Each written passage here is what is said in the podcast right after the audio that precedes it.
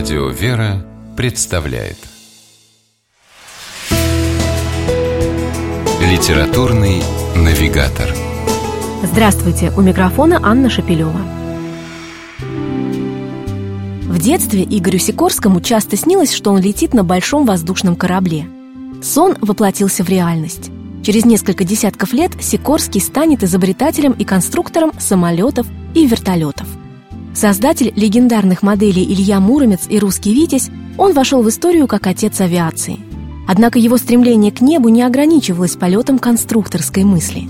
Игорь Иванович Сикорский, православный христианин, стал автором нескольких глубоких богословских работ, изданных в сборнике под названием «Небо и небеса». Сикорский писал свои тексты в Америке, куда категорически не согласный с политикой большевиков был вынужден эмигрировать в 1918 году. Неудивительно, что российские читатели познакомились с литературным наследием легендарного авиаконструктора лишь сравнительно недавно, но сразу же оценили поразительную глубину его творчества.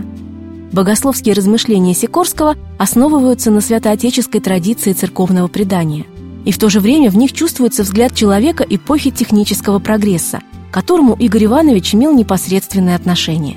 Поэтому тексты сборника «Небо и небеса» полны подчас неожиданных и своеобразных, но таким образом более понятных современному читателю сравнений и примеров.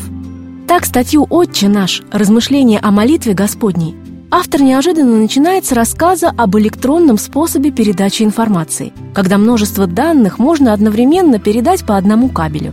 И сравнивает это со способностью Христа передавать несколько смыслов или посланий в одном предложении – по мнению Сикорского, в каждую строчку молитвы «Отче наш» Господь вложил столь обширное и основательное значение, что оно включает не только все, о чем человек может просить Создателя, но и косвенно раскрывает главные истины о Боге, человеке и его месте во Вселенной.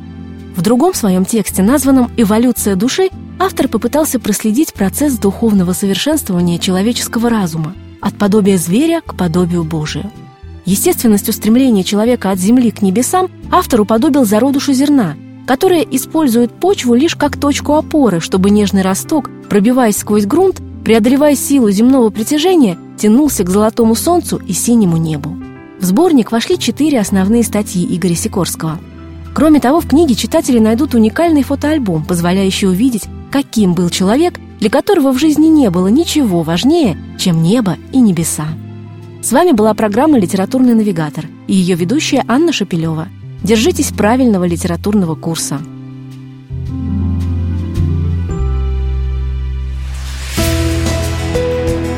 Литературный навигатор.